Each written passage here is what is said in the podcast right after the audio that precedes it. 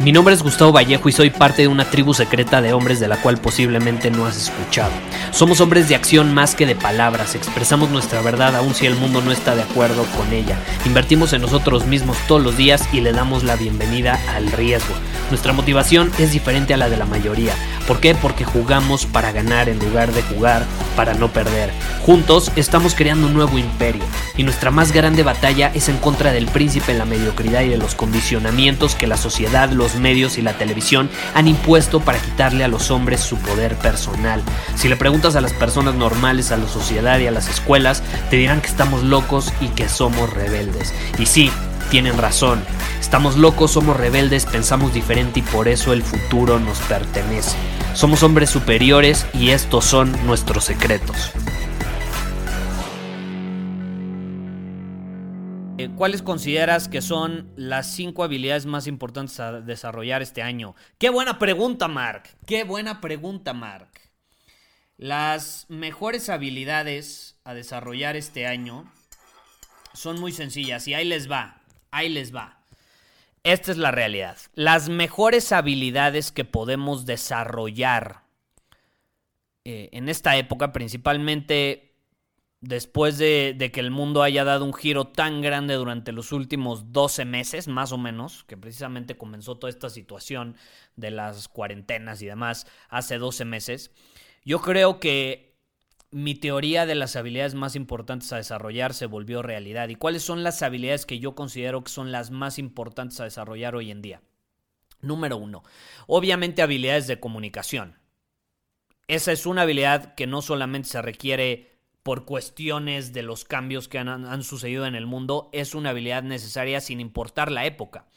Fue una habilidad necesaria hace 50 años, hace 200 años, hace 20 años, hace 10 años y hoy en día también lo es. Me atrevería a decir que todavía más porque vivimos en un mundo digital y porque si no tenemos esta habilidad de comunicarnos de forma efectiva, difícilmente allá afuera vamos a poder tener un impacto difícilmente vamos a ser escuchados, difícilmente nos van a prestar atención.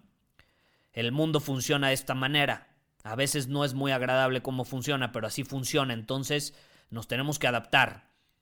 Nos tenemos que adaptar y las habilidades de comunicación son fundamentales. ¿Y a qué me refiero con habilidades de comunicación?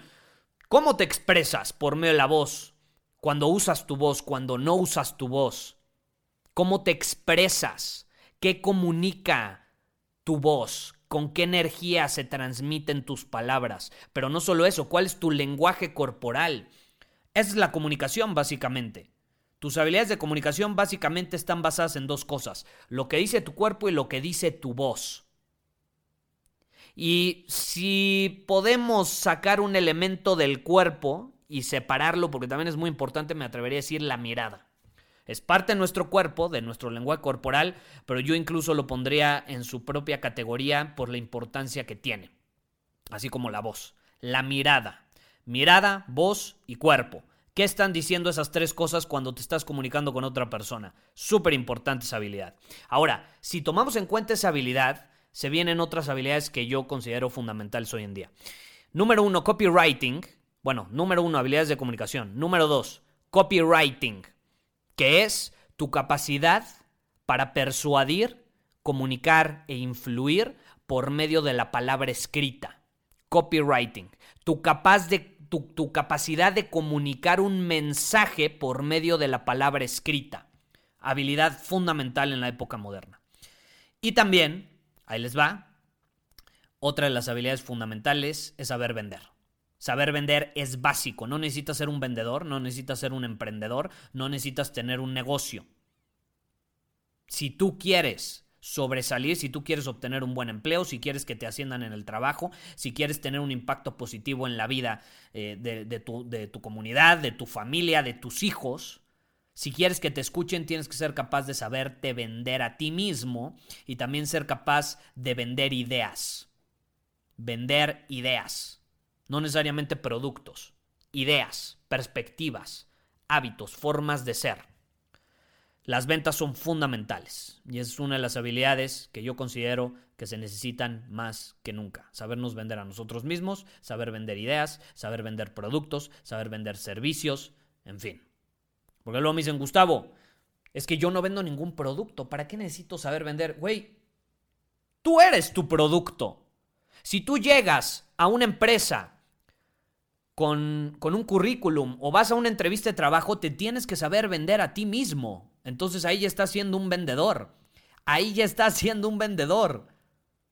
Un vendedor es cualquier persona que quiera comunicar algo y persuadir a la persona de enfrente para que integre esa idea en su vida y la acepte.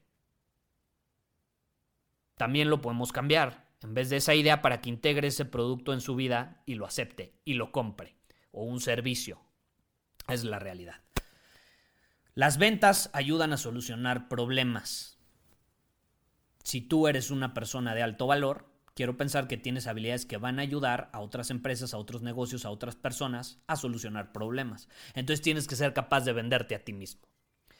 Entonces, número uno, habilidades de comunicación, o sea, tu, capacidad de comunicar por medio de la voz, por medio de, de tu cuerpo, por medio de tu mirada. También tenemos la parte de copywriting, nuestra capacidad de vender por medio de la palabra escrita. Y luego están las ventas, que eso ya tiene más que ver con cómo te comunicas con otras personas verbalmente, ¿no? Las ventas. Esa es la número dos, la, número tres más bien, y ahora vamos a la cuarta, porque ahí me preguntaron cuáles son las cinco habilidades que consideras más importantes en esta época. Esas son cuatro. Ahí les va una... Eh, ahí les va la cuarta, más bien. Porque hoy, hoy les voy a compartir cuatro, ¿no? No, no son cinco, son cuatro las que yo considero las más importantes. La cuarta es edición de video. Edición de video y diseño gráfico, me atrevería a decir. Lo puedes separar o lo puedes incluir en uno solo, como tú prefieras. Pero edición de video y diseño gráfico virtual es fundamental. Fundamental, es una habilidad de alta demanda, principalmente la edición de video. Como ustedes saben, yo estoy obsesionado con la cinematografía, yo estoy obsesionado con las cámaras, yo estoy obsesionado con los videos, yo amo editar videos, amo filmar, etc. Pero ¿qué sucede? Para que yo integre a alguien en mi equipo que sepa hacer estas cosas, tengo altos estándares y es una habilidad que, se requiere y es una habilidad eh, muy, muy valiosa para muchas personas en esta época, por el mundo social en el que vivimos, de redes sociales con contenido digital, con videos. El video es el futuro. El video, creo que había una estadística que decía que el video, no sé si, si va a abarcar 80% del tráfico en Internet este año. esas eran como las estimaciones. 80%, 85% del tráfico en Internet va a ser por medio de video. Ya no son fotos, ya ni siquiera es texto. Yo amo escribir, te voy a ser honesto, yo amo escribir. Pero es una realidad que el video está llegando al siguiente nivel. Por eso estamos haciendo estas transmisiones, por eso estamos empezando a publicar en TikTok, por eso estamos empezando a publicar videos en Instagram. Hay que adaptarse, hay que adaptarse. Y el video es el futuro. El video es el futuro. Entonces es una gran habilidad. O sea, imagínate que tú eres capaz de llegar con todas estas personas que están empezando a generar contenido en redes sociales y puedes ofrecerles un servicio de edición, creación o lo que sea en torno a los videos es una habilidad de alta demanda. Es una habilidad sumamente valiosa en esta época y una de las que yo considero que te van a dar una ventaja competitiva bastante alta si la empiezas a desarrollar. Pero bueno, esas son, en mi opinión, las que yo considero las más importantes. Ahí tienen mi respuesta. Déjenme leer más preguntas porque ya me aventé un buen choro ahorita. ¿Cómo puedo superar un trauma que está muy arraigado en mi persona? En mi caso, una desilusión amorosa. Por más que actúe y me mantengo en movimiento, aquella desilusión sigue en mi mente. ¿Cuál fue tu desilusión amorosa? ¿Nos puedes compartir? Muchas veces cuando tiene que ver con una pareja eh, que te puede desilusionar eh, y no, no somos capaces de trascenderlo, es porque no lo estamos aceptando. O sea, Puede que hasta este punto, no lo sé, no sé tu situación, me la tendrías que compartir más, pero puede que no estés aceptando la situación. Puede que en tu mente sigas teniendo esta idea de, la persona de enfrente eh, que no va con lo que te hizo. O sea, a lo mejor la tenías en un pedestal y de pronto tómala, te desilusionó. Si fueras más realista, si fueras más objetivo, eh, si entendieras la psicología femenina, la psicología masculina, probablemente muchas de estas cosas no serían desilusión, simplemente sería la realidad. Y cuando aceptas la realidad, te liberas. Eh, y eso es algo por lo que han pasado muchos hombres. Muchos hombres, eh, cuando aceptan la verdad, les causa mucho enojo porque les gustaría que fuera diferente, les gustaría que fuera diferente la situación. La realidad es que no es tan sencillo. Eh, la naturaleza femenina y la masculina no son color de rosa, no siempre tienen un final feliz y es muy interesante estudiarlo porque te libera, pero también te puede causar enojo porque llegas a la conclusión de que por más que te gustaría que las cosas fueran diferentes, no necesariamente son así. Y así es la vida. La vida no necesariamente va a ser como tú quieres, siempre. Y menos como Disney te lo cuenta, como Hollywood te lo cuenta, como las películas te lo cuentan. No es la realidad, no es la realidad. Muchas veces eh, esa ciencia ficción porque es ciencia ficción, es creada pensando en cómo nos gustaría que fueran las cosas, pero no necesariamente son así. Entonces, hay que tener los pies en la tierra, aceptar la realidad. Para aceptarla, primero tenemos que conocerla. Entonces, yo te invito a que, a que te adentres más en este mundo que puede causarte bastante enojo, pero una vez que lo aceptas, lo puedes liberar.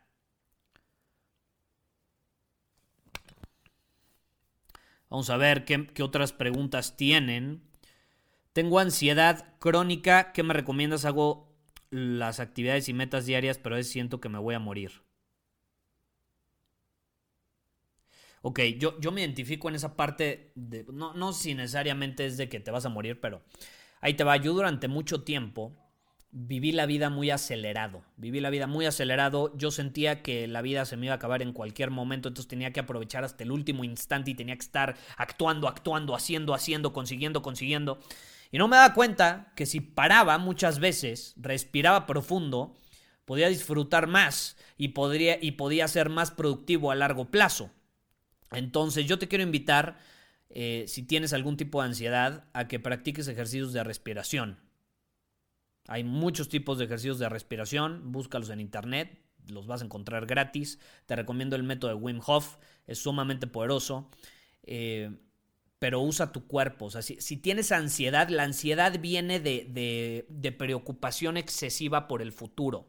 La ansiedad viene de pensar demasiado en el futuro. La ansiedad es un resultado natural de futurizar, de viajar en el tiempo. A mí me gusta decir que viajamos en el tiempo muchas veces. La, la tristeza, la depresión muchas veces viene de viajar al pasado. Y como nos entristece lo que sucedió, pues caemos en este círculo vicioso y cada vez pensamos más en el pasado. Y el futuro es lo contrario, ahí es donde se da la ansiedad. La ansiedad es estar viajando al futuro, perder el piso del presente y entonces pensar tanto en el futuro que te empiezas a preocupar. Te empiezas a preocupar qué va a pasar si esto sucede, qué va a pasar si esto no sucede y entonces te genera ansiedad, evidentemente, ahí lo estás diciendo. Eh, entonces yo te recomiendo que practiques ejercicios que te traigan al presente.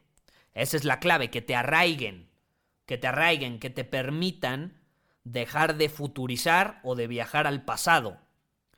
No está mal hacerlo, no está mal tener metas, no está mal recordar el pasado.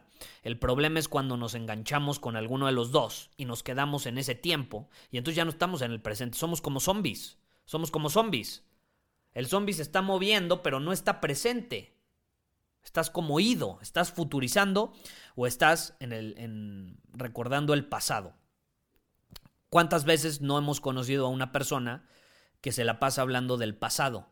Eh, a mí me pasaba mucho con mis amigos. Eh, yo por eso tengo muy pocos amigos eh, y he tenido que dejar ir muchas amistades porque, te voy a poner un ejemplo, muchas veces las reuniones sociales eran estar recordando el pasado, estar recordando el pasado. ¿Y te acuerdas cuando hicimos esto? ¿Y te acuerdas cuando fuimos a este lugar? ¿Y te acuerdas cuando va, va, va, va?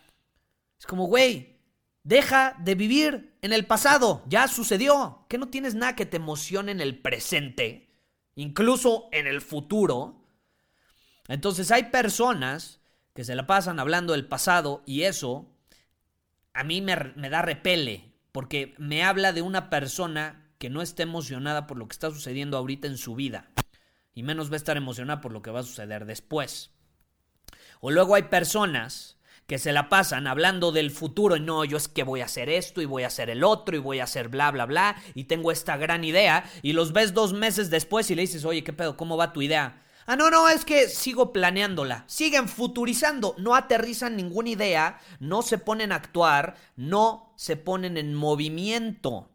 Siguen futurizando. Entonces, ni una ni otra. Esa es una muy buena manera de darte cuenta de qué tipo de personas estás rodeado. Ponte a pensar, hablan mucho del futuro a tal grado que futurizan todo el tiempo y no actúan en el presente, o hablan tanto del pasado que no tienen nada emocionante que hacer en el presente. En ambas, en ambas circunstancias se quedan paralizados en el presente. No se ponen en movimiento, nada sucede. Viven en otra época. En su mente está en el pasado o están en el futuro.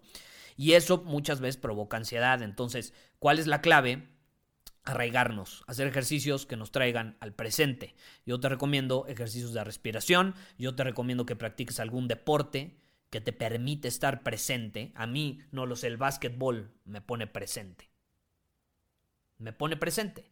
Si yo me voy a jugar básquetbol un rato, a mí me arraiga, me pone en el presente. Para muchos puede ser la natación, para otros es correr. A mí, yo, yo he probado correr, a mí correr no, no, no me funciona.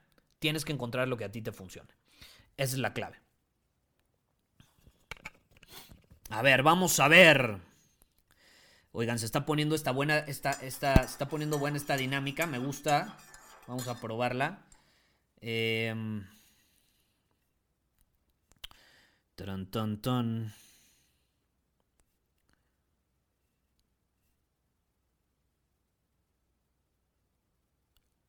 La velocidad al caminar es importante, por supuesto.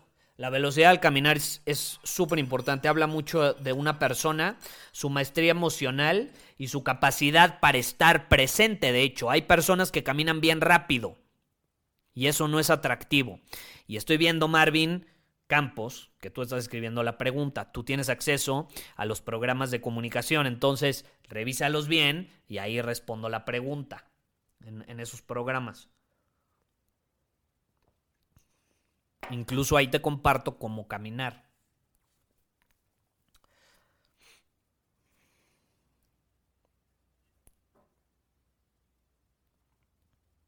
¿Cómo superar la pérdida de un familiar? Acaba de fallecer mi madre y me encuentro perdido. Verdet Goku, lo siento mucho, lo siento mucho. Eh, no sé lo que se siente, no he pasado por eso, pero me imagino que es algo muy duro, entonces eh, lo siento. Y digo, lo único que queda en mi parte no te puedo decir desde mi experiencia yo lo viví así, porque yo no lo he vivido, pero eh, pues evidentemente lo puedes buscar en internet o en cualquier lugar. Supongo que hay personas que te van a poder ayudar más en esta situación que yo, pero pues están los diferentes pasos del duelo por los que tienes que pasar. Y algo que yo sí te puedo decir y te puedo recomendar después de haber hablado con personas que han perdido alguno de sus padres o algún ser querido y demás. Eh, es simplemente que tienes que vivir el duelo, o sea, tienes que aceptarlo y tienes, o sea, tienes que aceptar la pérdida, tienes que aceptar lo que sucedió, que no es fácil y tienes que pasar por ese proceso, pero también tienes que aceptar que no necesariamente va a ser fácil y tienes que aceptar que va a haber momentos donde te vas a poner triste, donde te va a doler mucho, etc. Y tienes que estar dispuesto a pasar por esos momentos. O sea, lo que yo sí te puedo decir es no te reprimas, no te reprimas, porque eso puede ser contraproducente después, con cualquier tipo de emoción, con cualquier tipo de circunstancia. Eh, entonces, yo creo que eso es lo más sano para alguien que tiene algún tipo de pérdida o que está pasando por una situación emocional bastante fuerte. Permitirse sentir es muy importante, no reprimir. Obviamente, como te digo, eh, yo, yo, estoy seguro que, por ejemplo, en YouTube puedes encontrar muchas personas que te pueden ayudar, muchos videos eh, que pueden profundizar más en el tema y ser mucho más específicos. ¿Cómo puedo dejar la adicción a la pornografía? lo he intentado, pero termino cayendo de alguna u otra forma. ¿Qué te da la pornografía, Enrique? ¿Qué te da? Y quiero que seas brutalmente honesto con nosotros. Si ya escribiste, que, felicidades por, por habernos escrito eh, y, y ser vulnerable en ese aspecto quiero que me escribas ahorita en los comentarios qué te da la pornografía. Y ahorita volvemos con esa pregunta, porque es muy importante saber qué te está dando. O sea, ¿por qué estás volviendo? Porque algo te está dando. Esa es la realidad. Algo estás obteniendo de, de esa adicción. Y es importante que seas consciente de ello. ¿Qué te está dando? Y tienes que ser brutalmente honesto contigo brutalmente honesto contigo. Muchas personas que consumen drogas, cuando son brutalmente honestas con ellas mismas, no, pues me da escapatoria en mi realidad, la neta, me caga mi realidad, es una forma increíble de escapar de mis problemas, de mi situación, de mi vida que no me gusta. Tienen que ser brutalmente honestos con ellos mismos. Entonces yo te invito a que seas de esa manera.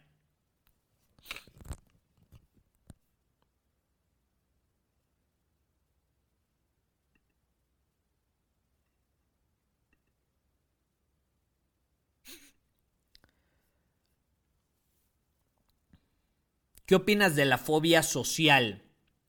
Eh, la ansiedad social es una realidad. De hecho, ahorita yo estaba viendo aquí eh, un comentario de alguien que decía eh, que...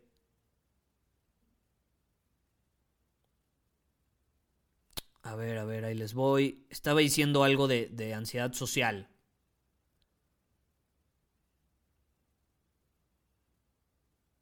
No la encuentro, la verdad. Pero, ah, aquí decía alguien, tengo ansiedad al, al estar en círculos sociales. ¿Qué me recomiendas? Y aquí es lo mismo, ¿qué opinas de la fobia social? Eh, déjenme tomo un poco de mi bebida. Es que estoy tomando algo para mi energía, entonces es muy importante. Hoy, hoy fue un día donde tuve que recurrir a ciertas herramientas para tener óptimos niveles de energía. La, energía, acuérdense, no es cíclica. Digo, digo la, la, energía no es lineal, perdón, es cíclica. Entonces, hay días donde tienes más energía que otros y hay ciertas herramientas que tú puedes usar para pues compensarlo los días que no tengas tanta energía, como hoy me sucedió a mí. Entonces, bueno, ¿qué onda con la fobia social? La fobia social, la ansiedad social, es un producto de estar viajando en el tiempo. Es un, es un producto que se da como resultado de estar pensando en exceso sobre las diferentes circunstancias o posibilidades de una interacción social. La ansiedad social, y, y, yo la tuve por mucho tiempo, entonces yo la entiendo, estoy seguro que algunos de ustedes también la entenderán, eh, la ansiedad social es pensar y preocuparte en exceso de lo que van a pensar otras personas sobre ti. Pensar demasiado lo que van a, opinar sobre ti.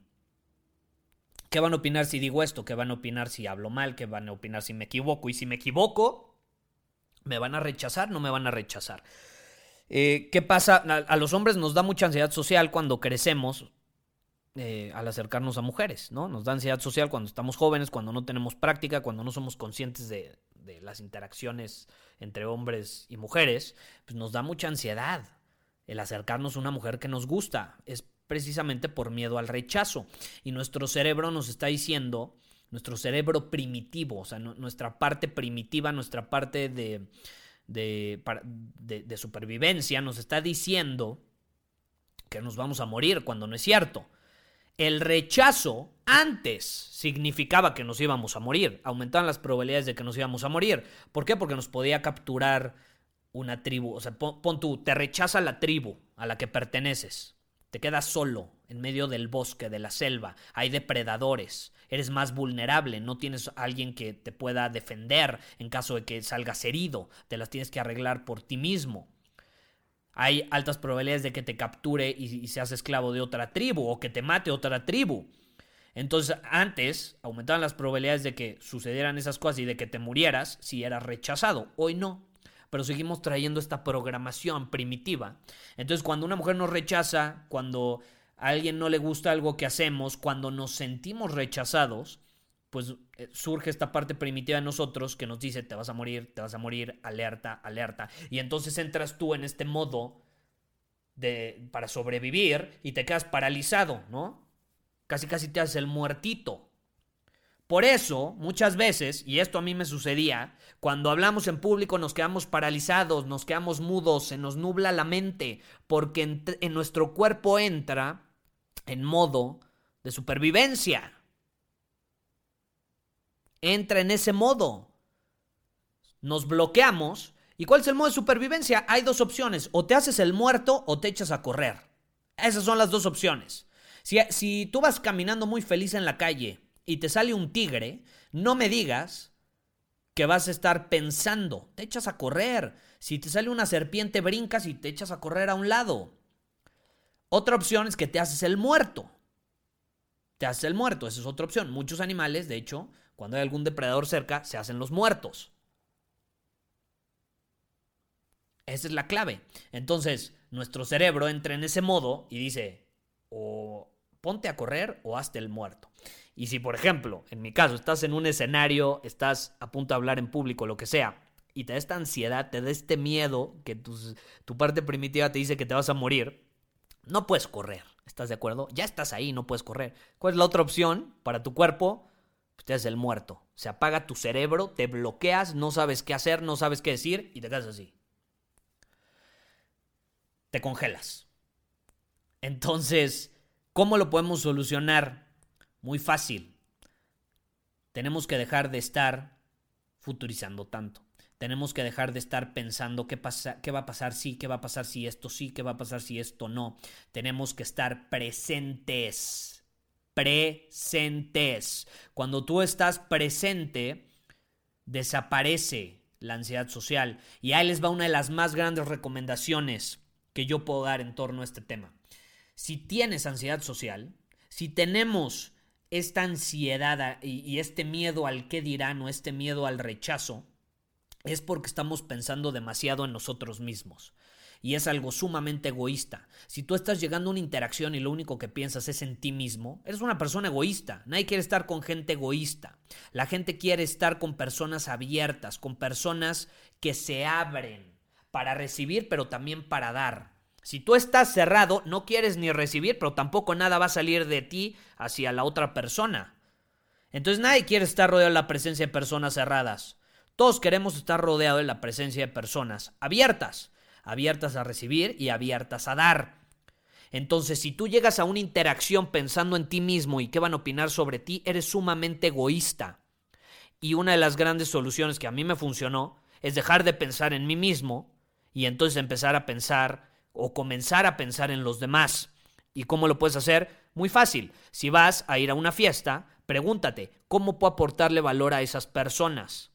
¿Cómo puedo aportarle valor a esas personas? Y escúchalas. No tienes que hablar. Escúchalas.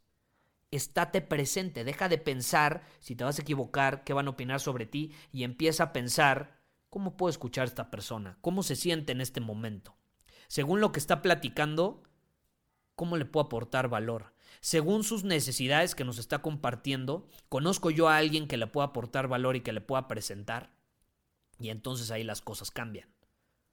Porque pasas de ser tú la víctima que se va a tener que quedar paralizado o va a tener que huir porque está a punto de morir, a ser alguien que va a aportar valor. Cambia absolutamente la perspectiva y tu cuerpo lo percibe y va a ser mucho más difícil que tu cuerpo entre en ese estado de alerta y supervivencia. Es un hack mental, te lo recomiendo, sumamente poderoso.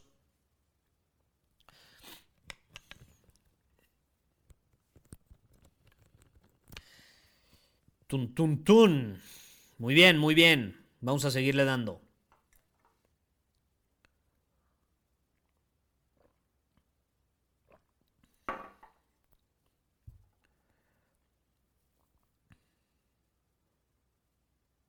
Gustavo, el sistema educativo me estresa. Estoy cansado de estudiar y tengo 16. ¿Qué hago? A mí me estresaba también.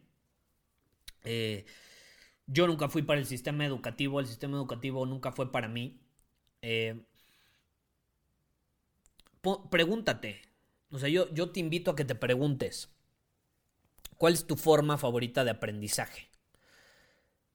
Por ejemplo, ahorita estás aquí escuchando, aprendiendo, ¿te gusta? ¿Lo disfrutas? ¿Lo implementas? ¿Lo integras en tu vida todavía más de lo que a lo mejor escuchas en un salón de clases? ¿O a lo mejor aprendes más leyendo? O sea, por ejemplo, ahorita están de moda los audiolibros. Y un problema es que la gente tiende a, a seguir a las masas, o sea, tiende a seguir estas cosas que están de moda, como los audiolibros, están de moda porque pues tú puedes estar manejando, tú puedes estar haciendo ejercicio, tú puedes estar cocinando y estás aprendiendo un audiolibro, está extraordinario, estás como leyendo con los oídos un libro. Eh, pero no es para todos.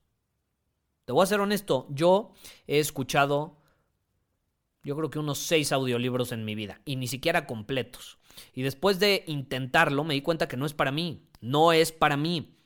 Esa no es una forma de aprendizaje para mí, estar escuchando audiolibros. Para mí es leer. Para mí es leer. Yo leyendo subrayo, memorizo mejor, también soy alguien muy visual. Entonces tú tienes que encontrar la forma de aprendizaje que mejor te venga. Y sí, paradójicamente, aunque no lo crean, yo tengo un podcast, es mi medio de comunicación principal, porque es la forma en la que yo mejor me comunico, pero no necesariamente es la forma en la que yo mejor aprendo. Entonces tú tienes que identificar tanto cuál es tu mejor método para comunicarte, video, audio, texto. Te recomiendo que seas bueno en los tres. Eso sí. O sea, puedes ser bueno en uno, pero si eres bueno en los tres, estás del otro lado. Y también, ¿cuál es tu mejor forma de aprendizaje o la forma de aprendizaje con la que mejor integras las cosas en tu vida? Y hay diferentes métodos de aprendizaje. Hay un libro muy bueno que se llama Managing Oneself de Peter Drucker. Es un librito así, publicado por la Universidad de Harvard. Te lo recomiendo. La verdad no lo he encontrado en español, eh, pero eh, te lo recomiendo. Te lo recomiendo que lo leas, lo puedes encontrar en Amazon, buenísimo, y en él se mencionan precisamente los diferentes tipos de aprendizaje. Cuando yo lo leí fue como, claro, por supuesto, por supuesto. Paso número uno, que yo siempre digo y recomiendo, conócete a ti mismo. Antes de seguir a las masas y que esto está de moda, conócete a ti mismo. Luego me dicen, Gustavo, ¿qué opinas del ayuno? Es que dicen que es muy bueno. Pues será bueno para los que hacen ayuno, pero ¿quién dice que va a ser bueno para ti? Si tienes alguna patología, si tienes algún problema físico, ah, no sé, una enfermedad autoinmune, no lo sé, pues tienes que consultarlo con alguien antes de hacer ayuno. Y puede que incluso te ayude más, pero puede que también te perjudique. Entonces hay que tener cuidado con las modas, hay que tener cuidado con lo que hacen las masas. No significa que esté mal lo que hacen, pero hay que conocernos a nosotros mismos, hay que conocer nuestro cuerpo, nuestra mente, nuestras emociones, nuestro propósito, nuestra visión, nuestras metas, quiénes somos, qué resuena con nosotros. Y entonces basándote en eso ya puedes tomar mejores decisiones.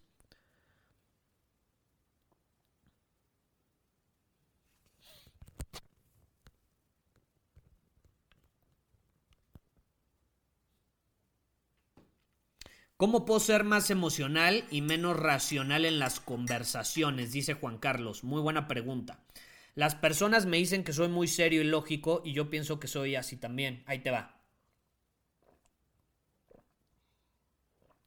Ahí te va. Yo soy una persona sumamente racional. Eh, yo suelo tomar decisiones muy racionales en mi vida. Yo sí te puedo decir, yo tomo decisiones el 85-90% basadas en mi racionalidad, en hacerme preguntas, en mi lógica, más que en mis emociones. O al menos eso intento hacer, porque muchas veces tomamos decisiones emocionales aunque nosotros digamos que son muy racionales. Pero bueno, eh, yo soy alguien sumamente racional. Ustedes estarán de acuerdo conmigo. Pero también me gusta sentir. También me gusta sentir y me gusta hacer sentir a las personas.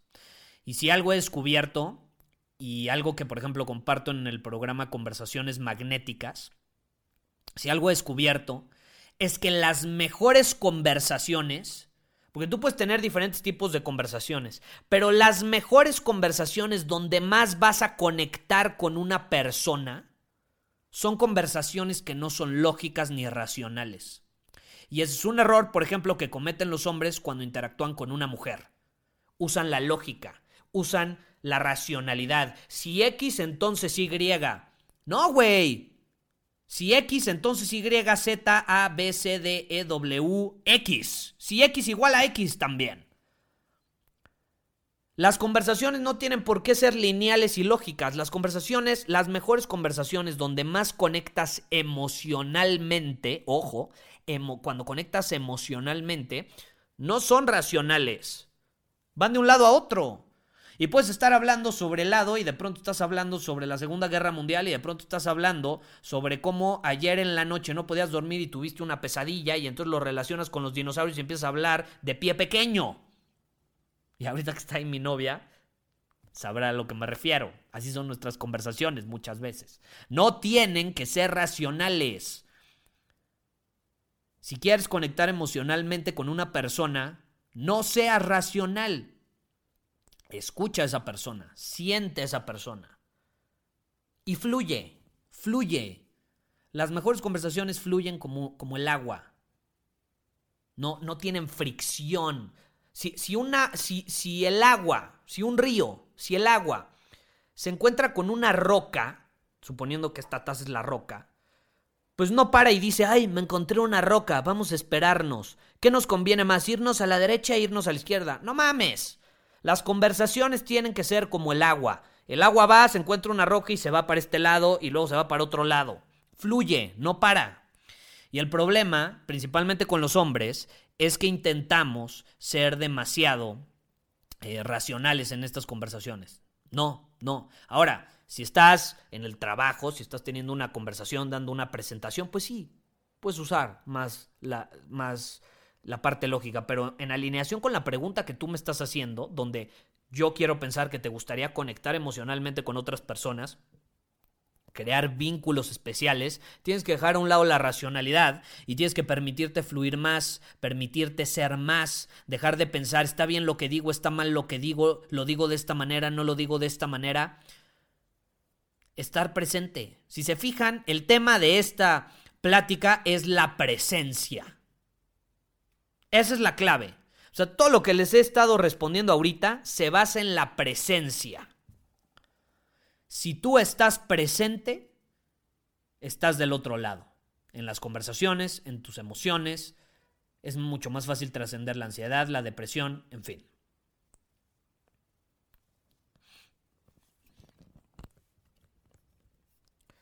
¿Qué otra pregunta tienen, muchachos?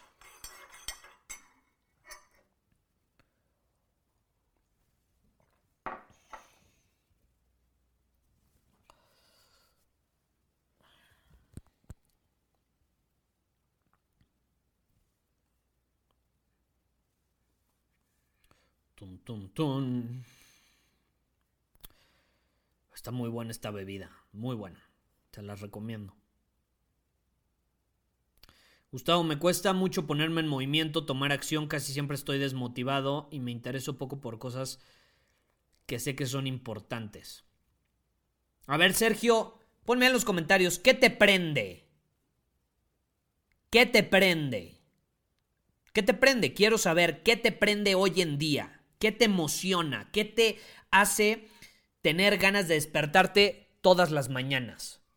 Y si ahorita no, no encuentras algo así que te prenda, bueno, ¿cuándo fue la última vez que tuviste ganas de despertarte con, o sea, que, que, tuviste ganas que incluso tu cuerpo automáticamente se despertó antes de lo normal porque estaba emocionado de empezar a practicar algo, a descubrir algo, a conquistar algo, no lo sé. ¿Qué te prende? ¿Qué te emociona? ¿Qué enciende esta llama dentro de ti hoy en día? Y puede ser cualquier cosa, ¿eh? Me puedes decir los videojuegos, puede ser, no sé, me, gustan las figuras, me, gusta la computadora, me gusta la edición de video, me gusta la productividad. Eh, yo te voy a decir algo que ahorita me prende, algo que ahorita me obsesiona.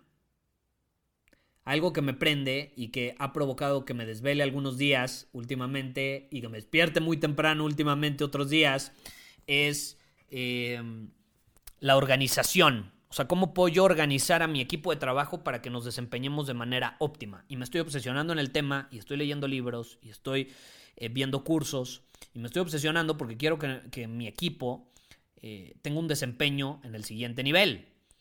Y eso involucra que tengamos sistemas y que sepamos bien eh, cómo implementarlos. Entonces, esa es mi obsesión hoy en día y mañana puede ser otra. Y mi obsesión hace unos meses eran las cámaras de video, la cinematografía, y sigue siéndolo, pero ahorita ya estoy más enfocado en esta otra área. Y yo te puedo decir que estoy obsesionado con diferentes temas cada año. Cada año, durante unos meses, me obsesiono con la salud, con la optimización de, de mi cuerpo, de mi sueño, etcétera. Aprendo nuevas cosas, las integro en mi vida, las implemento durante varios meses mientras me estoy obsesionando en otras cosas y esas cosas en las que me obsesiono luego también las empiezo a implementar y luego termino volviendo a lo mismo. Eso es lo que yo he descubierto y me funciona y me gusta. Cuando viajo, me encanta viajar. Ok, perfecto. Perfecto. Sergio, ese es tu propósito hoy en día. Porque luego me dicen, Gustavo, es que yo no tengo propósito. Güey, ¿qué te prende? ¿Qué te prende? Si te prende viajar, ahí lo tienes. Ahora tienes que hacerlo. ¿Y cómo lo vas a hacer? Bueno, número uno, necesitas recursos. ¿Cómo puedes conseguir recursos para viajar? ¿Cómo puedes empezar a viajar inteligentemente? ¿Cuáles son los destinos a donde quieres ir? Y empieza a crear un plan para hacerlo. Ese es tu propósito hoy en día. Y quiero pensar que eres joven. Dime cuál es tu edad para que corroboremos mi teoría. Si eso te prende hoy en día, tienes que hacerlo. Tienes que hacerlo.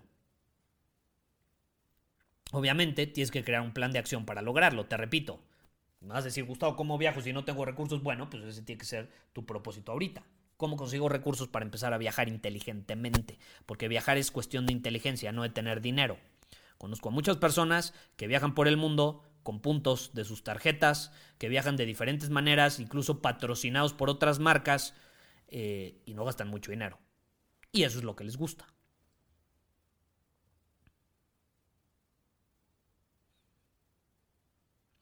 Sergio, tienes 23 años. Sí, mi teoría es correcta. Como yo lo llegué a compartir en un episodio del podcast, eh, es muy difícil tener un propósito bien claro eh, antes de los 25 años. Muy difícil. O sea, yo no conozco una sola persona, mm, sí, que tenga de 16 a 25 años que genuinamente diga este es mi propósito de vida. ¿Por qué? Porque su propósito varía, porque es una edad para experimentar, para probar. Entonces tu propósito durante dos meses puede ser viajar por el mundo y luego te das cuenta que tu propósito va a ser, no sé, criar canguros en Australia y luego tu propósito va a ser volver a viajar y luego tu propósito va a ser mientras estás en Japón, quedarte a trabajar en Japón porque te gustó la ciudad, no lo sé. Y tienes que dejarte llevar por eso, porque es una edad increíble para experimentar, para conocer, para equivocarte con responsabilidad y para crecer, para desarrollar nuevas habilidades. Entonces, yo te quiero invitar a que hagas eso.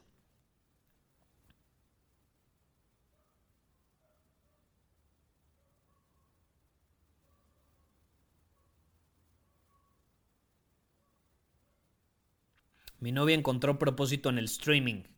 Pues sí, está bien. Yo no juzgo, yo no juzgo. Y más, cuando alguien está joven, no puedes juzgar. ¿Quién dice que es mejor tener un negocio que ser streamer de videojuegos a los 23 años? ¿Quién dice? Puede haber streamers que les va mejor que alguien que tiene un negocio. Entonces,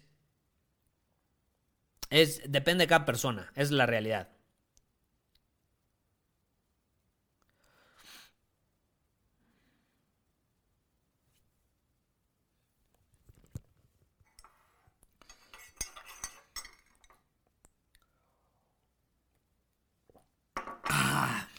Pura vida.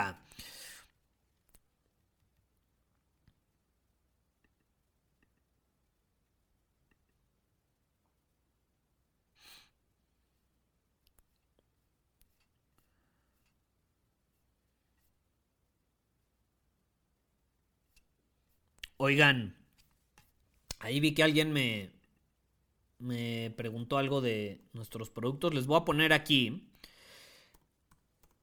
Denme un segundo, ¿va? Les voy a escribir algo.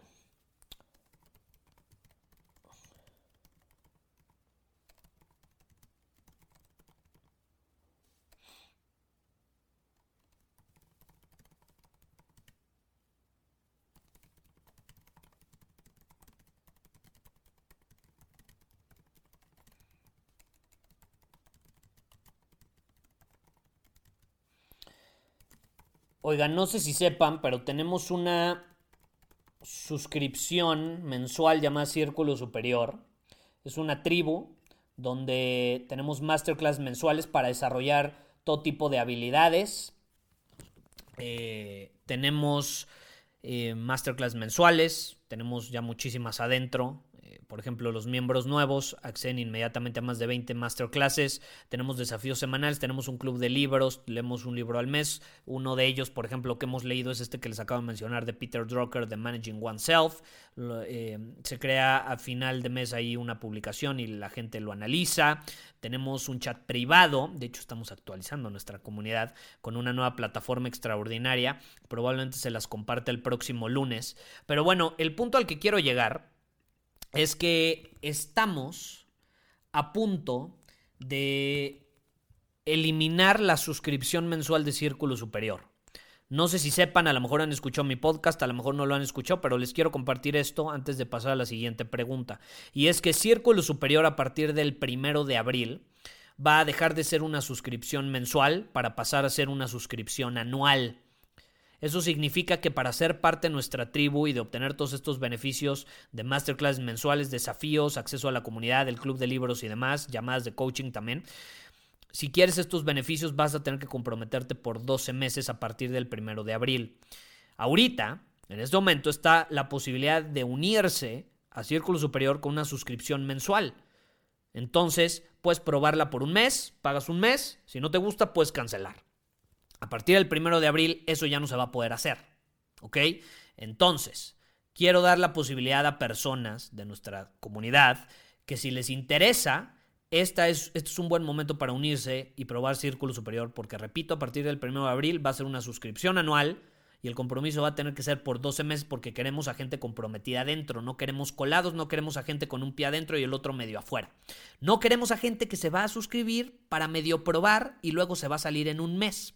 Entonces, si tú quieres hacer trampa y si quieres hacer eso, es una buena, es una buena posibilidad y es la última oportunidad para hacerlo porque después ya no se va a poder. Ya no se va a poder. Esa es la realidad. Entonces, vayan a círculosuperior.com Ahí les acabo de fijar un comentario que dice únete aquí a nuestra tribu secreta antes de que pase a ser una membresía anual el primero de abril. Y ahí te puedes unir a nosotros. Somos personas de diferentes partes del mundo, es una comunidad extraordinaria y tenemos masterclass que te van a ayudar a desarrollar diferentes habilidades que te van a dar una ventaja competitiva en esta época eh, en cuanto a tu salud, en cuanto a tus finanzas, en cuanto a tus habilidades sociales y mucho más. Entonces, revísalo en caso de que te interese. Ahora, vamos a responder más preguntas antes de que nos despidamos.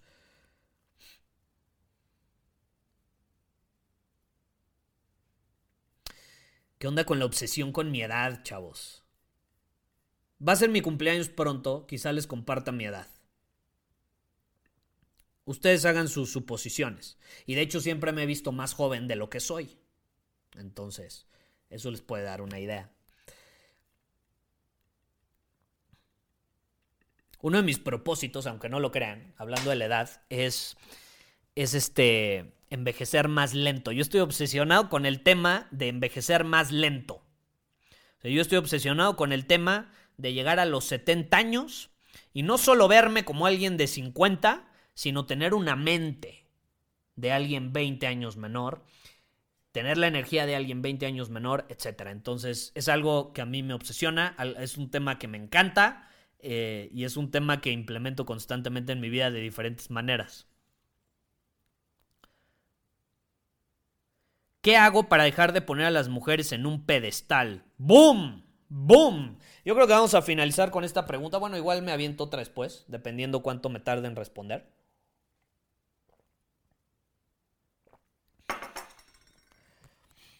Ahí les va. el el pedestal, la pedestalización. Hay personas que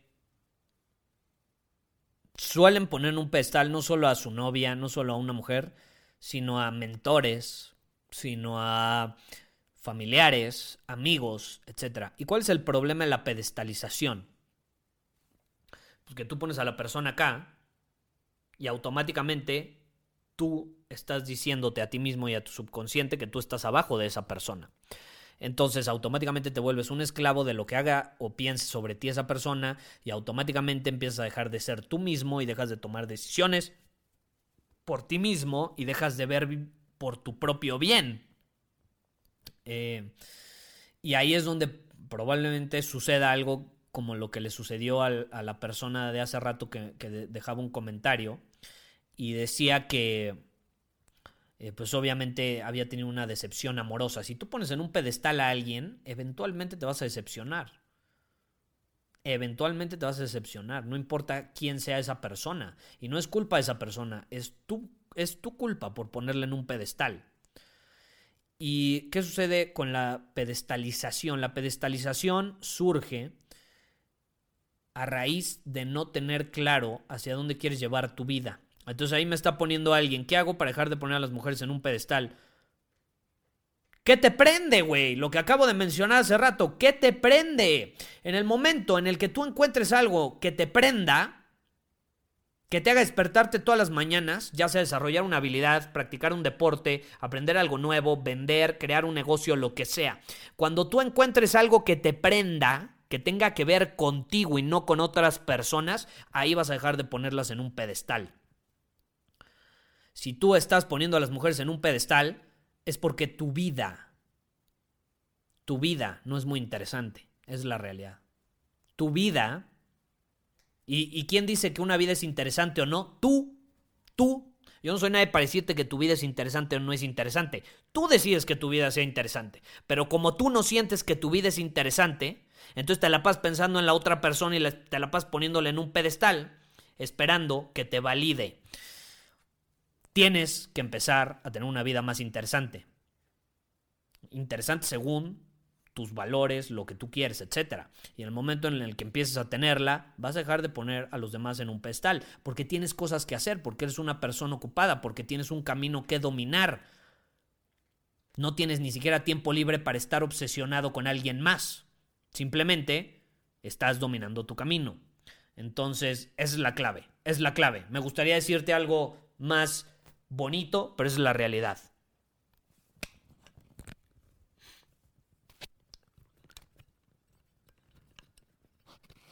Si tuvieras la oportunidad de no morir, ¿la tomarías? No.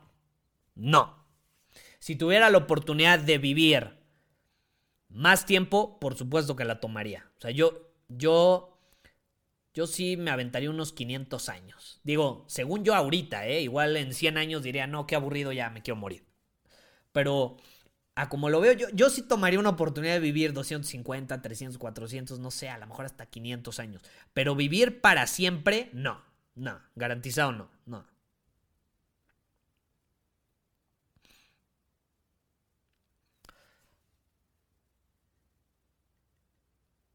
¿Qué opinas sobre quedarse o irse de un país en crisis como Argentina? Dice Augusto. Esta es la realidad, Augusto. Y te voy a poner un ejemplo. Yo amo a mi país. Yo amo a mi país. Y te voy a decir lo que yo haría. Lo que yo haría, ¿ok? Es, es una decisión muy personal. Y se respetan ambas posiciones. Yo, yo, amo México con toda mi alma. Yo digo que me voy a quedar aquí siempre a vivir. Digo, estoy abierto a irme seis meses a vivir a otro país o a irme tres meses a otro país, por supuesto, pero tener el lugar donde vivo en México. Amo México. Pero ¿cuál es la realidad? Si México de pronto empieza a ser gobernado de alguna manera no agradable, todavía peor de la de ahorita, y entramos en una crisis económica muy cabrona, y entonces empieza a incrementar la violencia a tal grado donde ya no puedes vivir seguro en un lugar, por supuesto que me voy. Por supuesto que me voy. No importa. O sea, si hay, si estoy en un lugar donde yo considero que la crisis eh, de salud, la crisis eh, económica, la crisis eh, de seguridad, sobrepasa la forma en la que yo quiero vivir y los estándares que yo quiero para mi vida, por supuesto que me voy. No me importa que ame ese país, no me importa, no me importa qué tanto esté acostumbrado a vivir ahí, por supuesto que me voy. Por supuesto. Eh, porque valoro lo suficiente mi vida como para decir, ok, te amo, México, lo que sea, pero me amo más a mí. Y me merezco vivir de una mejor manera. Y voy a encontrar la forma de hacerlo. Y encontraría la forma de hacerlo en caso de que no supiera cómo. Eh, yo sí lo haría. Yo sí lo haría. Eh, no hay de... O sea, yo, creo que hay gente tan obsesionada con quedarse en un país, así como quedarse en una relación. yo, yo sí creo que la relación que una persona tiene con el lugar donde vive muchas veces es tóxica. Y ya se tiene que ir de ese lugar y no se va. Y no se va como en una relación. Así, güey, ya sabes que tu pareja es tóxica, que tú eres tóxico porque una relación es de dos, tú sabes que eres tóxico en esa relación, tu pareja es tóxica en esa relación, ya sabes que los dos están haciendo daño, ya sabes que no fluyen las cosas, pero ahí sigues, porque estás acostumbrado, porque quieres a la persona, bla, bla, bla. Y se vuelve una dinámica nada agradable. Y lo mismo sucede con el lugar donde vivimos. Lo mismo sucede, y yo lo, yo, yo lo pasé eh, recientemente, bueno, yo me vine a vivir a esta ciudad, a este lugar, que no voy a compartir dónde es, es mi privacidad, no lo digo, eh, pero yo antes, yo viví toda mi vida en Ciudad de México y me, me fui a vivir otra ciudad hace dos años. Y de hecho, hoy, 15 de marzo, cumplo dos años que me mudé. Hoy, mira, Hoy, bueno, no, creo que fue el 20 de marzo que, ya llegué a este lugar, pero el 15 de marzo firmé el contrato. Entonces, el 15 de marzo, eh, hace dos años, básicamente firmé y dije, dejo la ciudad donde viví toda mi vida. Y amo la Ciudad de México con toda mi alma, pero ya era una relación muy tóxica la mía con la Ciudad de México. Es la realidad. Y estaba muy acostumbrado, demasiada monotonía. Eh, todo mi círculo social estaba ahí, como que necesitaba un reseteo, un cambio de entorno, necesitaba algo nuevo, necesitaba, aparte que la contaminación ya no me hacía bien, la altura no me hacía bien, el, tráfico no me hacía bien. ¿Para qué quedarme en un lugar donde no me está haciendo bien? Entonces, claro que lo haría. Claro que lo haría. Eh, digo, no, no conozco tu situación bien. Sé que Argentina está pasando por momentos difíciles. Es cuestión de que lo evalúes. Pero, digo, esa es mi perspectiva. Y es lo que yo haría, dependiendo mis estándares. No sé cuáles sean los tuyos. Plantéalos. ¿Qué vida quieres vivir?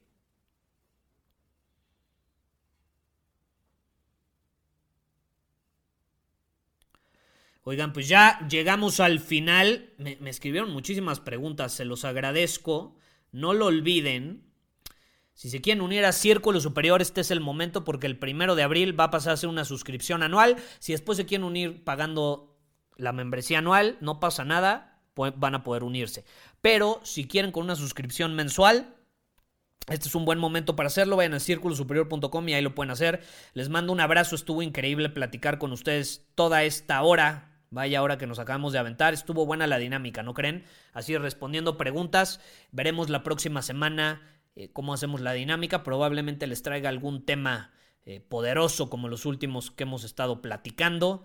Vamos a ir a profundidad en alguno de ellos. Pero bueno, de entrada les mando un abrazo. Tengan un inicio de semana extraordinario. Y nos andamos viendo, no lo olviden, círculosuperior.com. Muchísimas gracias por haber escuchado este episodio del podcast. Y si fue de tu agrado, entonces te va a encantar mi newsletter VIP llamado Domina tu Camino. Te invito a unirte porque ahí de manera gratuita te envío directamente a tu email una dosis de desafíos diarios para inspirarte a actuar. Además, ahí comparto también información que no puedo compartir abiertamente en ningún otro lugar. Y por si fuera poco, como suscriptor del newsletter vas a tener acceso anticipado a programas masterclass y eventos exclusivos que hacemos detrás de cámaras. Simplemente ve a mi Instagram, si no me sigues búscame como Gustavo Vallejo, envíame un mensaje privado con la palabra secreto repito, la palabra secreto, y de ahí me encargo para que quedes registrado completamente gratis.